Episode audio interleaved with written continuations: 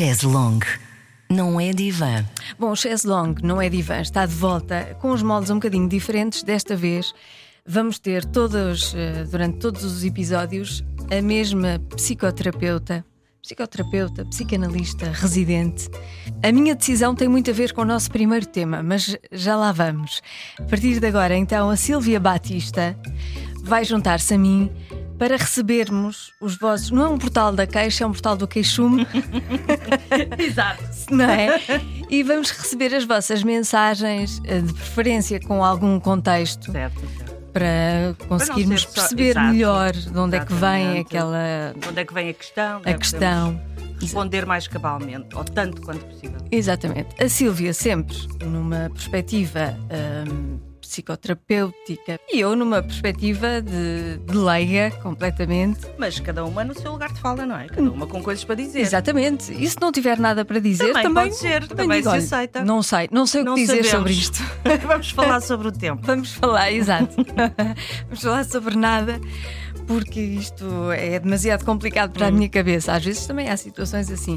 Portanto, há um formulário no site da Rádio Comercial, na página do podcast Chaise Long, há um formulário com uma mensagem que pode enviar com as suas questões, as suas dúvidas, as suas queixas, ou pode também ahm, fazê-lo através do Instagram, tanto da Silvia Batista, Psi, Sim. não é? no Instagram, e quanto o meu, Joana Azevedo.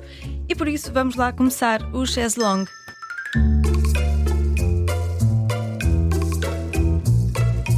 Chaise Long. Não é divã. Com Joana Azevedo. Bem-vinda. Estou muito contente de estar aqui. Ah, eu acho que isto é sempre.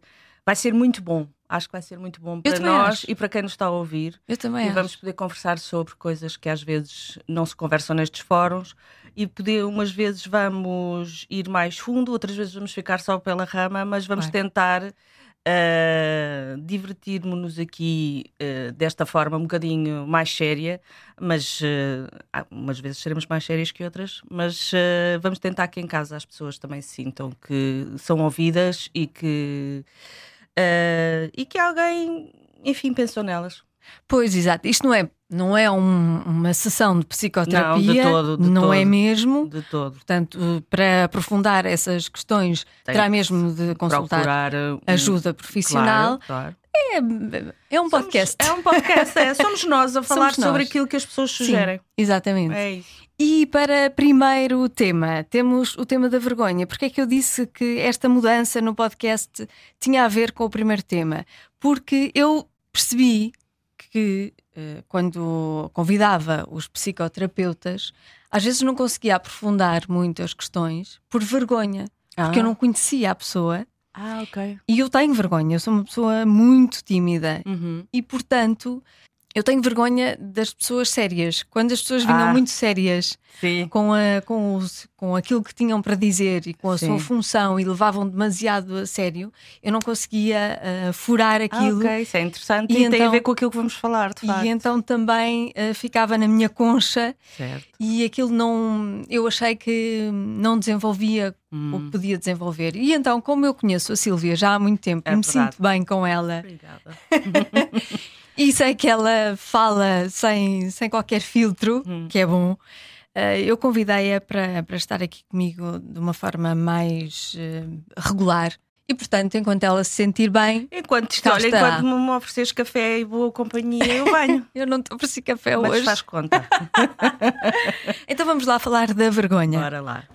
Ah, queres ler a, a mensagem da. Então, diz o seguinte: Tenho 26 anos e acabei de sofrer o drama mais antigo do universo, um desgosto amoroso. Não foi nada dramático, apenas mostrei interesse em alguém que não correspondeu e estou a lidar eh, com a rejeição o melhor que sei. Escrevo-vos porque identifico aqui uma emoção que não estou a conseguir explorar. Não entendo de onde vem, nem nesta situação, nem nas outras áreas de, de onde surge. Uh, a vergonha. Sinto vergonha muitas vezes, às vezes de coisas muito antigas até, e não entendo bem porquê. Que emoção é esta tão transversal a todas as áreas da vida e porque é que é difícil olhar para ela? Eu- é uma bela questão. É uma bela esta, questão. é? Sim. Sim, pois porque às tantas, uh, às vezes não se sente vergonha só do outro, mas de si hum. próprio, não é? Uhum, uhum. Há questões em que a pessoa sente-se vergonha da família, do sítio onde vivem, de, de, alguma uhum. característica sua, uhum. um, de pessoas de uma que interação. falam seriamente. Exatamente, pessoas que falam muito, muito a sério e depois tu ficas, sentes-te pequenina e não consegues. Uh, Eu acho que este tema lá. é transversal porque não tem a ver, porque tem justamente a ver connosco, não tem a ver com o outro. Sim. É óbvio que nós vivemos e, e estamos em contato com o outro, mas a vergonha é uma espécie de um senti é uma espécie não, é um sentimento em que nós sentimos Uh, em que nos sentimos mais pequenos, em que há uma sensação que perpassa, que nos perpassa, em que uh, face a determinado ideal, é? uma pessoa pode encerrar nela uh, um determinado ideal, de acordo com aquilo que nós vemos nela, face a determinado ideal, nós sentimos mais pequeninos, Sim. mais inferiores uhum. de alguma maneira. Há um complexo. É uma espécie de. É, é, é assim uma coisa desse género. Uh, e eu achei muita graça a esta, a esta. Graça, quer dizer, não, não, é, não é gozar, mas achei, achei graça, achei que, que, que a, a mensagem tinha graça porque Uh, mesmo o modo como ela está escrita já denota de facto aqui esta ideia de que a pessoa se sente um bocadinho inferior. Uhum. Que ela diz: Tenho 26 anos e acabei de sofrer o drama mais antigo do universo. Portanto, ela coloca, ela primeiro coloca a coisa mesmo lá para cima. Tipo, o que me aconteceu foi o, o, o pior, o mais antigo, não é? Uh, uh, quase que quase que há aqui uma espécie de uma desvalorização. Da, do, do, próprio caso. Sim. É? Uh, um desgosto Caí no amoroso. clichê. Caí no clichê, exatamente. Sou um clichê andante. Sim. É? Vejam lá vocês, eu fui cair uhum. no uh, drama mais antigo do universo. Depois aqui ela começa a desvalorizar. Não foi nada dramático. Atenção, isto é o clichê dos clichês, mas isto não é dramático. Quer dizer, Sim. eu estou na merda, mas, mas não. Mas, mas calma. Mas calma, exatamente. Apenas mostrei interesse Tipo, continuar a desvalorizar. Apenas mostrei interesse a alguém que não correspondeu e estou a lidar com a rejeição o melhor que sei. É tipo, caí no, no, no engodo dos engodos, uh, mas afinal não foi assim tão coisa. Mas atenção, não me lixem, porque eu estou a lidar com isto o melhor que sei. É? E eu achei interessante por isto, porque acho que isto depois uh, podemos falar aqui também dos mecanismos de defesa aqui nesta desta, desta mensagem, mas eu achei gra graça, é? mais uma vez aqui no sentido lato, porque a vergonha é, eu acho que nos faz isto, que é sentir-nos desadequados uhum. até apocamos-nos perante uma situação ou uma pessoa que nós idealizamos ou imaginamos uh, como qualquer coisa ao qual nós queremos chegar e não conseguimos. Não estamos à altura. Exatamente, exatamente.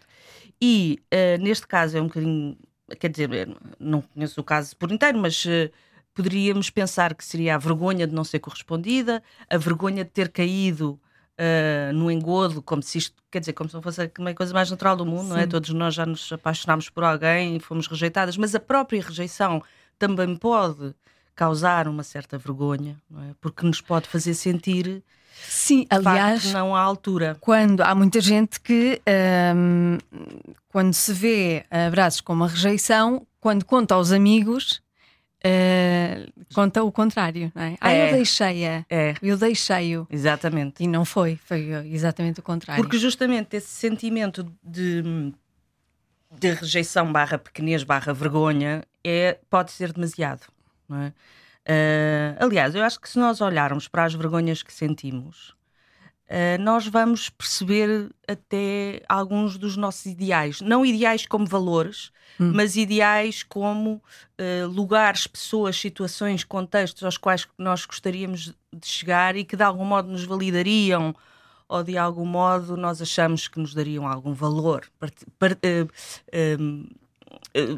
pertenceríamos àquele contexto. Eu lembro-me que eu houve um tempo da minha vida que eu obviamente valorizo muito, obviamente para mim, não é, não é para quem está a ouvir, uh, valorizo muito as questões da inteligência e de, das pessoas serem muito inteligentes. Agora menos, na verdade, porque é, há pessoas inteligentes que não valem um carapau. Mas, uh, mas valorizei durante a minha vida toda e então achava que quanto mais difíceis fossem as coisas, as coisas, qualquer coisa em que eu me metesse, uhum melhor. Mais isso diria sobre mim. É? Ora, o que é que sucede? Que um furo no meu narcisismo. Eu sou um zero à esquerda em tudo o que é matemática, números, cálculos matemáticos, lógica. Uh, e então uh, eu passei a identificar uh, a inteligência à dificuldade, e portanto a dificuldade à matemática, e a matemática àquele sítio onde, em que a mim me é vedado. Uhum. Então, como aquilo me é vedado porque eu não me sinto apta, então aquilo passou a ser um ideal para uhum. mim. É? E eu acho que se nós formos olhar para as nossas vergonhas, nós vamos encontrar aí alguns dos nossos ideais. Não é? Há bocado estavas a dizer que as pessoas ficam muito sérias, não é? E as pessoas sérias.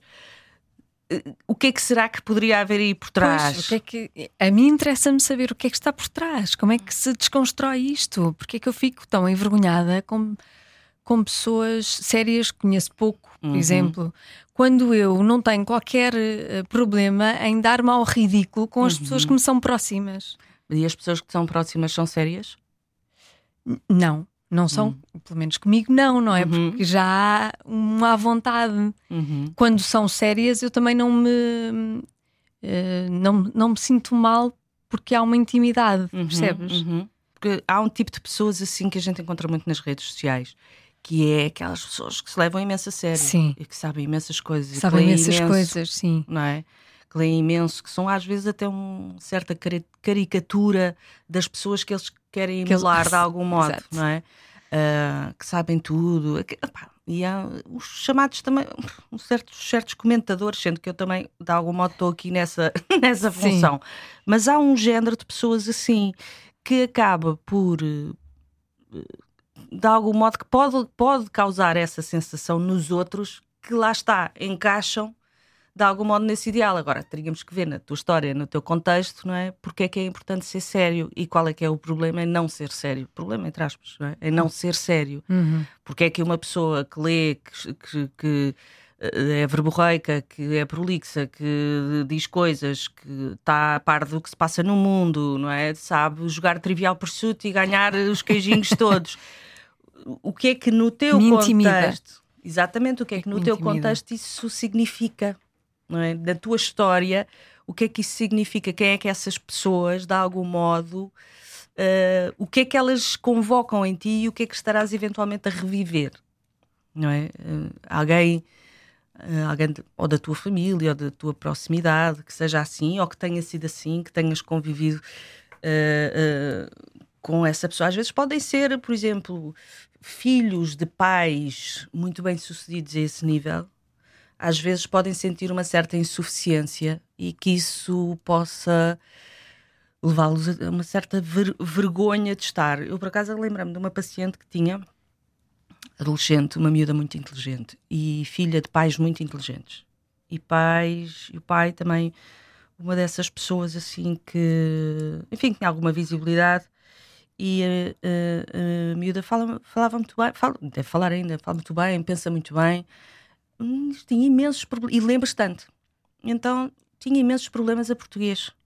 Hum. Eu achava aquele estranho, como é que ela tinha problemas a português, uma miúda, pá, é mesmo, é mesmo uma miúda inteligente.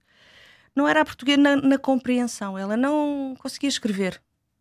E depois escavámos, escavámos, escavámos, e de facto, o facto dela ter tanta gente à volta dela que escrevia muito bem inibia Hum. Ela ficava envergonhada, então escrevia coisas e não mostrava a ninguém.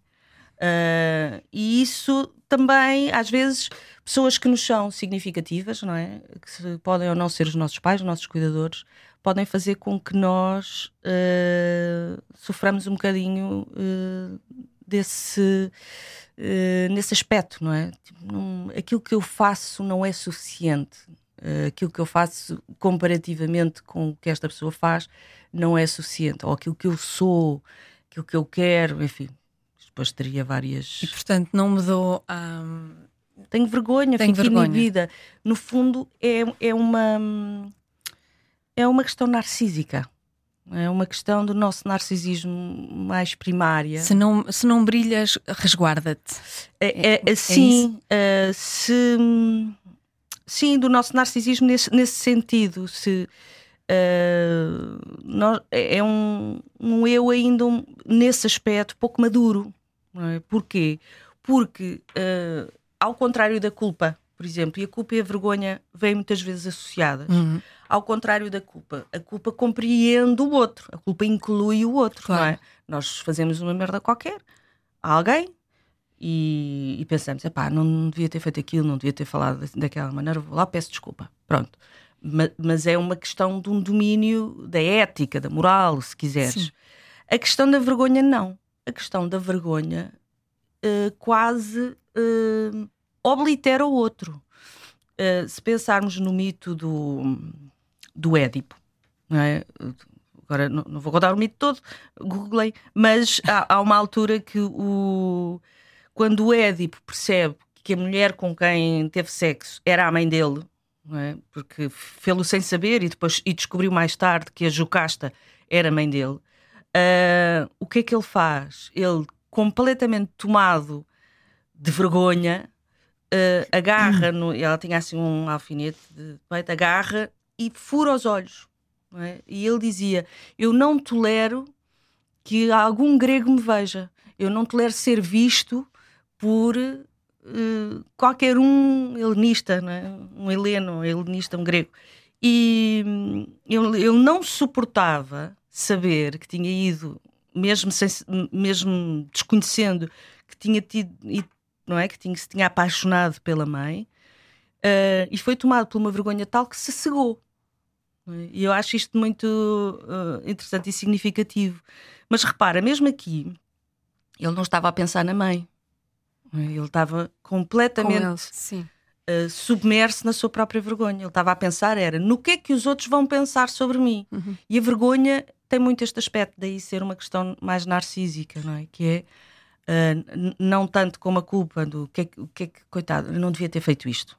Vou-me lá retratar. Aqui não, na vergonha é ai, ai, ai, vir-me para dentro, ai, ai, ai, que eu não sou suficiente, o que é que o outro vai pensar sobre mim? E esse é, é- é muito este aspecto do olhar do outro sobre nós.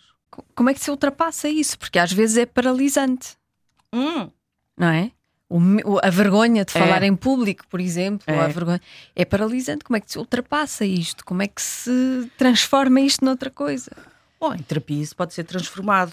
Para já temos que perceber qual é o contexto que origina a vergonha. é? A vergonha é uma emoção muito primária. é? Se, se te lembrares bem do teu filho, quando ele era pequenino, os, as crianças, os bebés, têm vergonhas muito... Sim, faz- fazem fazem aquela expressão e baixam os olhos Eu e acho dizemos, olha, está, extraordinário. está com as vergonhas. Está com as vergonhas, exatamente. Ah, obviamente eles ainda estão na fase do narcisismo primário. O narcisismo primário é qual? É o narcisismo infantil. Para nós passarmos do narcisismo primário para o narcisismo secundário, e atenção, isto não tem absolutamente nada a ver com uma perturbação Sim. narcísica da Uhum. personalidade, porque isso é uma patologia.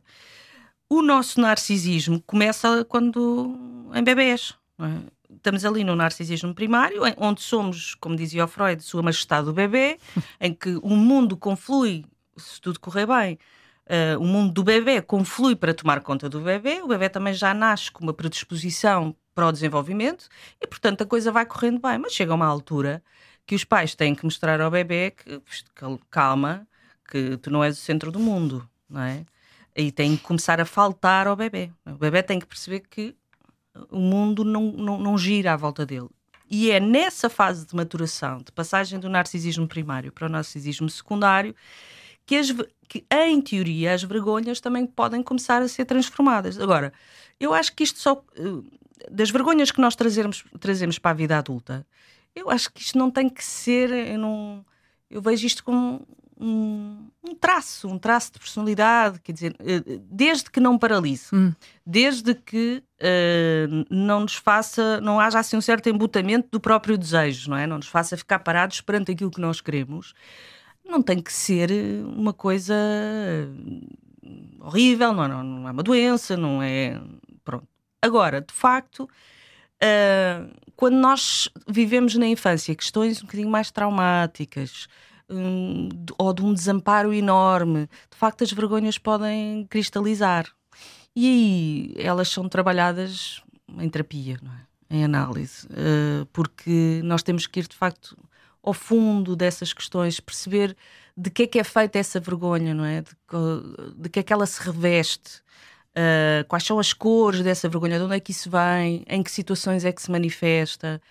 Uh, e percebermos como é que podemos transformar isso em qualquer coisa mais uh, funcional. Mais funcional, Sim. não é? Ou pelo menos que não chateie tanto. Sim. Sendo que, por exemplo, onde é que, onde é que isto, do ponto de vista clínico, onde é que se encontra muito? Em casos de um, mais traumáticos, onde as crianças sofreram abusos, uh, violência, há uma certa vergonha, sobretudo nos, nos casos de abuso sexual, isso é uma coisa que fica muito claro. marcada. Sim, é? sim porque também. Não é... só em criança, não, não é? só em criança, claro. A vergonha é sempre. Sim. E a culpa. E a culpa, exatamente. Sim. Exatamente.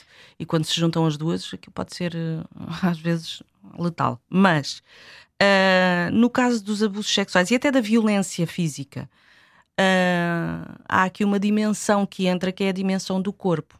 Tem qualquer coisa que nos é feito a nós e também ao nosso corpo. Uh, nós e o nosso corpo é uma e a mesma coisa, mas quando o corpo entra em, em ação, digamos assim, quando a coisa é colocada uh, de um modo psicológico e também de um modo físico, uh, as vergonhas uh, ficam muito, muito cristalizadas. É difícil, é como tu teres pequenos nozinhos, tens um fio e depois tens aqueles nozinhos, estás a ver que é preciso tirar com uma agulha.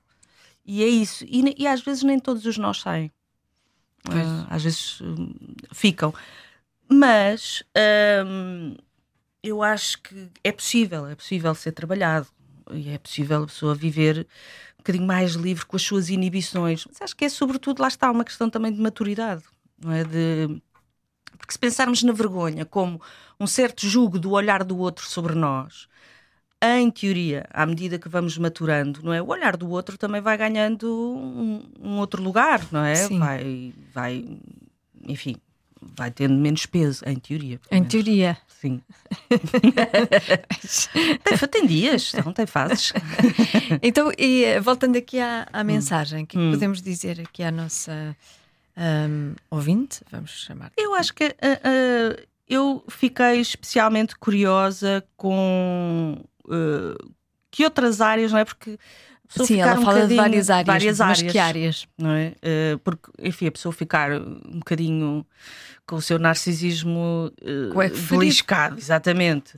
Uh, porque foi rejeitada, parece-me natural, parece-me uma reação natural, não é? Agora, uh, o que ela identificou, e bem, parece-me, é que há uma. De facto, ela identifica isto que sentiu no, com este rapaz noutras situações. E que a gente aqui não sabe quais são, não é? Uh, mas eu diria uh, que emoção, ela acaba a, a, a, mensagem a dizer que emoção é esta tão transversal a todas as áreas da vida e porque é que é difícil olhar para ela. O ser difícil olhar para ela já é ela a dizer. É? A questão é porque é que é difícil para ela olhar para esta emoção uhum e que noção realmente o que é que existe, o que é que, o que, é que a palavra vergonha ou o conceito de vergonha, uh, o que é que tem, o que é que existe no contexto dela dentro desse conceito. Porque não é igual para toda a gente, não é? Agora, é uma emoção primária no sentido de vem lá muito de trás, é qualquer coisa que nós carregamos da nossa infância que não foi transformado. Uh, uh, eu diria que um, um, um, vínculos com o pai, um vínculos bons aos nossos cuidadores, dão-nos uma segurança que fazem, mais uma vez em teoria, que com que nós cheguemos à, à puberdade, à adolescência, à idade adulta, já com menos, com estas coisas a, a apocarem-nos menos, um, e uh, ela tem 26 anos, portanto, um, é uma adulta, uhum. não é? Uh, mas nós, por exemplo, na clínica recebemos adultos, eu não recebo crianças, mas eu recebo sempre, eu e quem trabalha nesta área, recebe sempre a criança daquele adulto. Claro. É? E, portanto, o que esta rapariga está a dizer é: eu, aos 26 anos, tenho aqui uma criança que ainda fica muito envergonhada. Não é? Envergonhada com o que exatamente é isso que a gente uh, não sabe. Eu acho que, por exemplo, se nós pensarmos uh, no antigamente, nas sociedades feudais, por exemplo, a vergonha uh, era uma coisa muito associada à honra. não é? Uhum. Sim. Que eles desafiavam-se para duelos e, não é? Sim, sim. E aquilo era tudo muito Sim, dramático. defender a honra. Exatamente. defender a honra. Exatamente. E, e, eh, hoje em dia a vergonha hum, eh, está mais associada a esta desadequação, não é? Antigamente, eh, nestas sociedades, eh, era uma emoção muito mais associada às coisas éticas, não é? Eh, e esta regulação dos laços sociais era feita assim. é? Há uma merda com uma pessoa qualquer, pumba, saca de uma espada, vamos, vamos resolver isto num duelo e quem morrer, morreu, não é? e é- está resolvida a questão da honra e da vergonha. Hoje em dia, hum, eh, portanto, antes a, questão da honra era para fora, mais uma vez. Agora não, nós vivemos uns te- tempos muito, estra- muito estranhos, eh, em que tudo é, tudo é para dentro. é? Eh, Por um lado, tudo é para dentro, por outro lado, há um exibicionismo tremendo, mas é uma coisa vazia, não é? Porque depois, se acontece uma merda qualquer, não temos capacidade de, na medida em que nos expomos, e a exposição é de uma violência grande para o nosso aparelho psíquico, basta ver a quantidade de pessoas conhecidas que queimam completamente. Sim. Porque é, é uma coisa. Se nós formos a esmiuçar bem o que é que é isto da exposição, e a exposição também pode gerar muita vergonha, é? E para não gerar vergonha, temos que ir a limites, eh, às vezes um bocadinho insustentáveis. Mas se nós formos a pensar bem nas pessoas que eh, caem em depressões ou têm ataques de pânico pela exposição, percebemos que o ser humano se calhar não está muito equipado, e ainda bem que não está, para este grau de exposição, para termos uma vida exposta a toda a hora, não é? para quem decide eh, assim fazê-lo. Não é? E, e hoje em dia o, o receio do, do que é envergonhado é o receio de si mesmo. Não é tanto o receio do outro, mas é o receio de si mesmo. É, é está muito ligado à aparência face ao outro. Está muito ligado àquilo que o outro vai pensar dele. Ahm, é este lado narcísico que acaba por realçar esta sensação de insuficiência que nós sentimos em relação ao outro. E isso fala-se fala-se muito até quando se fala de eh, do uso dos telemóveis pelos, Sim, pelos das, miúdos. redes sociais. Das redes e- sociais. Sim, exatamente. exatamente. Mas a vergonha também, eh, estou agora a lembrar-me disso, pode ser uma coisa boa, pode ser um filtro Hum, contra essa exposição demasiada, não é? Uhum. Nós dizemos aquela pessoa sem vergonha, aquele sem exatamente, vergonha. Exatamente. Não é?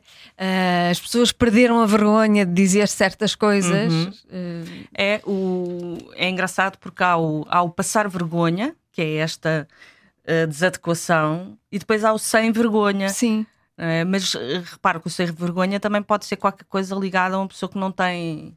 Pode ser um- uma pessoa que não tem filtros não é? e está livre. Tipo, Uhum. Ah, ele não tem vergonha nenhuma, tá. tá. É, é o clássico que estou-me a cagar. sim, é? sim. Ah, Mas no- normalmente não é, não, é essa, não é esse o contexto, é mesmo sem ética. Lá está, É, sem- exatamente. Ou, ou então aquele tipo, aquele sem vergonha, não é? depende do tom com que a gente usa.